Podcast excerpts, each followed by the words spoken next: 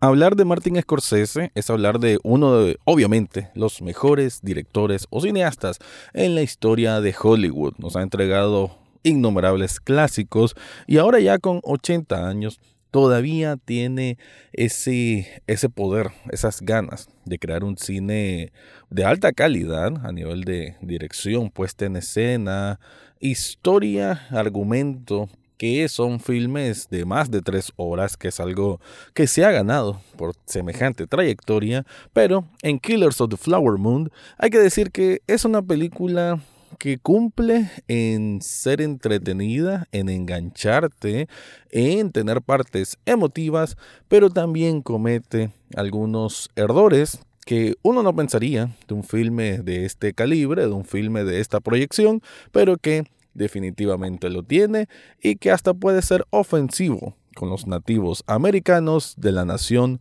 Osage. De eso es lo que voy a hablar en este episodio. Análisis cinéfilo y seriéfilo de la actualidad. Eso y más en el podcast Echados Viendo Tele. Esta es una producción desde Nicaragua de Rafael Echado.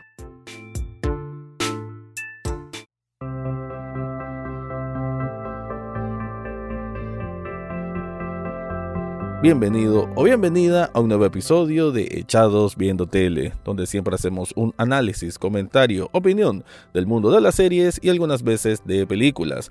Me quedo con este segundo apartado porque, como le he dicho en los programas anteriores, pues me dedico más al mundo del cine para cada inicio de año, porque hay mucho, mucho de qué hablar. Y en este caso, Killers of the Flower Moon, que hasta hace no tanto ya salió en plataformas digitales, específicamente a través de Apple TV Plus, que es el que, bueno, dejó ahí buena plata para que existiera esta película. Tampoco es que fuera difícil, ¿verdad? Para Scorsese conseguir financiamiento, pero en este caso pues salió con Apple TV para esta megaproducción, sí, sí hay que decirlo, megaproducción de enorme presupuesto, de enorme manufactura, también se nota en, en cada secuencia, ¿no? Esos planos amplios ahí en la representación de Oklahoma en los años 20 y en una quizás mm, aminorizada o pormenorizada sería más bien la palabra eh, representación de lo que es el reino o el reinado del terror, a como se le conoció, a esta matanza sistémica de los nativos americanos o indios americanos o aborígenes, bueno, le vamos a decir nativo americano en este episodio, que obviamente tenían muchísimo acceso a dinero porque en sus tierras había el oro negro del petróleo y que por eso andaban un montón de zancudos, de granujas, de bandidos, de delincuentes, de gente sin escrúpulos. Los blancos, ¿no? A final de cuentas, los blancos gringos siempre representan eso en cualquier parte de la historia y aquí lo vamos a ver cómo van a a toda costa a buscar cómo apropiarse de algo que no es suyo, específicamente de esas ganancias que genera el petróleo y que pertenecía a estos nativos americanos. Ahí entonces, en ese planteamiento de historia, es que va a surgir el personaje de Ernest, Ernest Brockhart, que es interpretado por un no tan convincente Leonardo DiCaprio, hay que decirlo, por algo creo que bien no se ganó una nominación al Oscar. Eh, sí estuvo, si no me equivoco, en los Globos de Oro y en algunos otros, pero realmente es una actuación no voy a decir que es una mala actuación, pero sí es una actuación tampoco tan, tan destacable. A veces incluso siento que tenía como un poquito de conflicto con el personaje. Em, pero bueno, es un personaje también interesante. Ya solo el hecho de que exista una película con un protagonista de este tipo ya se me hace una apuesta interesante a nivel de, de argumento cinematográfico. Entonces, no voy a decir de que esta película no vale la pena porque me parece que sí lo hace, aunque ya vamos a caer en los errores. Ernest es un hombre que está regresando de la Primera Guerra Mundial y está buscando trabajo, ¿no? Busca a su tío, William Hale, conocido como el Rey en esa zona, que tiene varios negocios, que tiene una cercanía con los nativos americanos, con los líderes de estos nativos americanos y que eh, lo tienen como una buena persona, un buen empresario, ¿no? Pero ya bien sabemos que los gringos nunca es así en realidad. William, o el tío, The King, vamos a decirlo, no el rey, le dice, ok, vas a trabajar conmigo, vas a estar de, de chofer, así casi como taxista, para que eventualmente conozcas a alguna mujer nativa americana que tenga buen dote, por así decir, que tenga buenos head rights, como dicen ellos, que viene siendo toda esta relación de, bueno, del dinero petrolero, por así decir, y así conoce a Molly. Eventualmente se van a enamorar, desde ahí, primera ceja que se me levanta sobre el planteamiento de esta historia, y sí, van a estar juntos, y eventualmente Ernest lo vamos a ver como pues, en primera instancia, por seguirle la corriente al tío, se va a ir aprovechando de, de su esposa. En medio de todo esto, la película nos va a mostrar, a veces indirectamente, a veces de forma más frontal, sobre los asesinatos, que literal, bueno, había una persona, sobre todo mujeres nativas, que venía alguien les disparaba y la justicia se hacía de la vista gorda, o sea, no les importaba y cada vez iba reduciendo y reduciendo y reduciendo las familias y claro, que, ¿por qué es que se buscaban casar? Porque si moría, en este caso, esa mujer que tiene derecho a esa, a esa herencia, a ese dote, a esa cantidad de dinero, bueno, ese lo va a heredar o va a traspasar al esposo gringo blanco en este caso.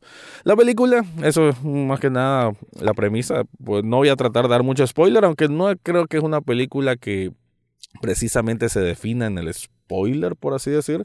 Son tres horas y media. Eh, aún así, me gustó muchísimo el ritmo, eso sí debo apreciarlo, no Quizás ya rayando en las dos horas y algo es que ya sentí un poquito de cansancio, pero en realidad nunca deja de haber algo interesante que se está contando y que se está mostrando, ¿no? A veces puede ser con el elemento de incorporar personajes, en este caso hay cameos de personajes muy, muy grandes, ¿no? Y que uno se da cuenta de la magnitud que tiene un filme de este tipo, pero sí, debo decir que a nivel de, de ritmo se me hace agradable, ¿no? En el sentido de ser intrigante, ¿no? Eh, es una película que, que sí te atrapa, que sí te engancha, que sabe manejar bien los tiempos y que hay que decir que de parte del tío William Hale, The King, que es interpretado por un grandioso Robert De Niro, se agradece. Pues hace tiempo que no miraba a Robert De Niro en un papel tan donde se sintiera tan cómodo, curiosamente, siendo alguien tan tan ruin, tan villano, tan cruel pero aquí se siente que está nadando en su charca, ¿no? Está, muy, muy bien, la verdad, Robert De Niro en esa, en mostrarte esa oscuridad, a veces frontal, ¿no? A veces dice unas barbaridades cuando está hablando en confianza con, con Ernest o con el hermano de este, que también era como su ayudante o su matón, mejor dicho. Y me parece que ahí la película brilla bastante. También es curioso que el estilo que tiene el filme viene siendo una especie de western, pero sobre todo película gangster, ¿no? Y en lo que es película gangster hay que decir que Scorsese ha hecho maestría durante su carrera. Y creo que se nota en ese buen manejo, ya lo decía, de los ritmos. Se me hace una película superior bastante diría que el irlandés, Irish, eh, sí, sí, el irlandés, que sinceramente ni la recuerdo bien. El irlandés no me gustó como película, sinceramente no, nunca hice clic con ella. Me pareció como un poco ambiciosa también, ¿no? Mezclar a todos estos grandes, Al Pacino, Robert De Niro y Joe Pesci, me pareció como, eh, como que no está mal idea de juntarlos, pero quizás necesitaban un mejor sustento.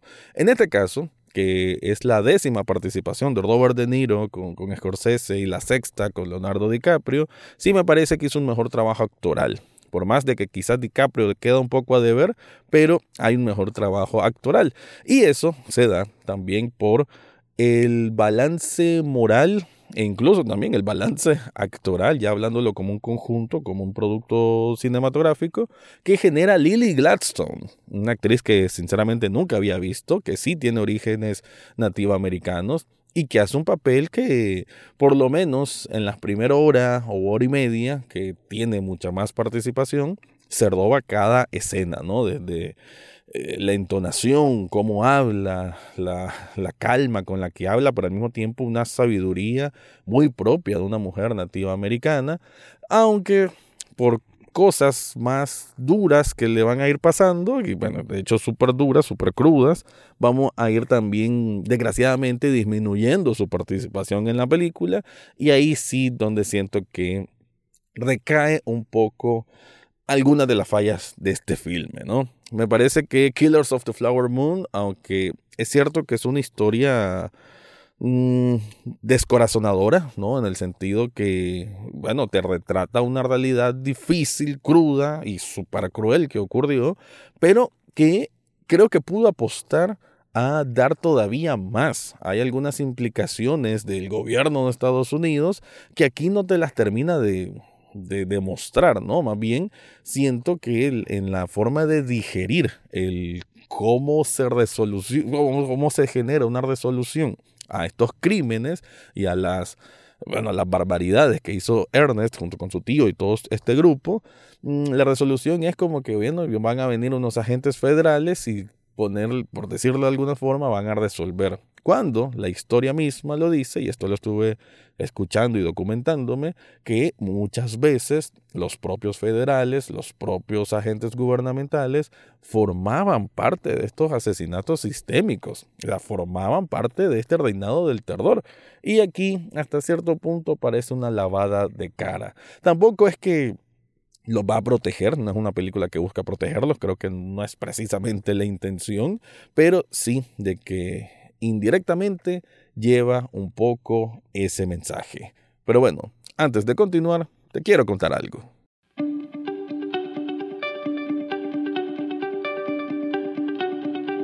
Si estás buscando un regalo para una persona especial o para regalarte algo vos mismo, yo te recomiendo Sublishop Nicaragua.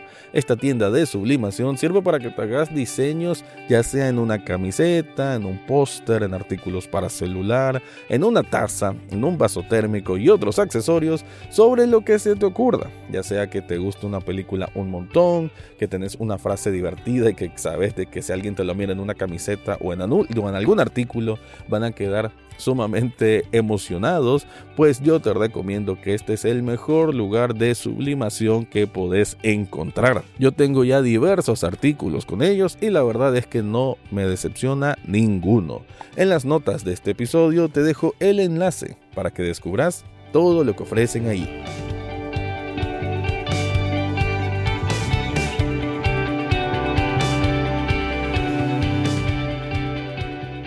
Killers of the Flower Moon, entonces, es una película que no voy a decir que no voy a recomendar, porque me parece que hay mucho arte cinematográfico dentro de la misma, el cual e, es, innegable, ¿no? O sea, uno mira esta película y eso que, pues, obviamente me tocó verla en televisión, pero imagino que habrá sido muy impresionante también a nivel de cine, ¿no? La, la profundidad, la textura, la dedicación a, a cada escena, ¿no? La dirección como tal, la puesta en escena, el, diseño cinematográfico, hay muchos elementos que, que obviamente te van a atrapar.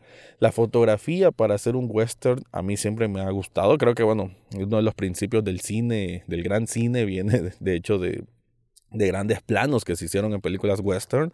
Y aquí, aunque no es precisamente un western de de palabra y hecho, pero sí que tiene elementos y me parece que Scorsese juega bien con ellos. Y por eso le da, ya lo decía, una profundidad, le da, un matiz distinto al filme que se agradece y se agradece un montón. Por ahí también eh, me gusta, ya lo decía también, la incorporación de personajes. Eso sí, algunos quizás un poco tarde. Hay que decir que la película Creo que merecidamente tiene las tres horas y media, pero no pasaba nada si se le quitaba media hora. eh, pero al mismo tiempo siento que si hay alguien que puede hacer largometrajes, verdaderamente largometrajes, ese es pues Martin Scorsese, alguien que ya tiene esa tela bien medida donde se corta y donde se tiene que coser, pues él, él tiene ya ese lienzo muy bien preparado y aquí se nota un gran manejo nuevamente también lo digo, a pesar de la edad, a pesar de 80 años, se le siente una pasión cinematográfica que se refleja en un filme que, que tiene, obviamente, todo ese arraigo del cine hollywoodense, por más que esto también vaya en su detrimento, ¿no? Nuevamente, ¿por qué digo esto? Ok, porque en ese afán hollywoodense es que vemos esos errores de planteamiento histórico que bueno, van a generar conflicto, que van a generar decepción y frustración, porque se supone que debería ser una mejor representación de una parte súper negra de entre tantas que tiene la historia de Estados Unidos, sobre todo en esa época, y que casi no se ve en el cine. Sin embargo, ya lo decía, tiene esa mano suave para ciertos temas, ya que tiene que ver con los federales, con el gobierno como tal, y por ahí entonces queda a deber. Pero creo que como conjunto es un filme bastante sólido que sí maneja muy bien los tiempos, ¿no? Creo que el recurso tiempo, el recurso narrativo, que es tan complicado el poder llevar a cabo en un filme, digamos, muy de presencia masculina, de toxicidad masculina, de crueldad masculina, de gángster, de no tanto conspiración, pero sí de bueno, de, cómo se juntan unas personas para hacer daños a otras por meramente eh, intereses monetarios, intereses financieros. Entonces sí vamos a ver esa crueldad en conjunto de estos hombres, de estos despiadados hombres. Entonces, en esa representación sí lo hacen bien, pero en alguna parte sí, otra parte no. También por ahí decir de que tiene algunos elementos interesantes visuales, digamos, hay una cámara lenta al inicio que vemos a unos nativos americanos eh, bailando alrededor de, de una fuente de petróleo, también algunas ceremonias de ellos en su idioma original, lo cual me parece muy respetuoso y muy, muy bien. Y el final, el cierre, que tiene más un cierre como de, de película policial, por así decir. Me, me gustó ese cambio de, de estructura, me parece que va acorde a lo que se quería contar. Y también un cierre, meramente un cierre que me sorprendió en cuanto a la forma, me gustó de hecho un montón, que es como una narración de un true crime a través de una radio en vivo, como se hacía en los años 50. Me pareció muy, muy, muy, muy indicado, muy correcto, un cameo muy rápido de, de, Jack White, de los White Stripes, también muy interesante, así como muchos cameos, ¿no? Ya decía el del FBI, Jesse Plemons, un actor que siempre brilla en lo, en lo que haga, Brendan Fraser como un abogado, también brilla en lo que hace, John Lithgow, que sale muy poco, pero también brilla en lo que que hace.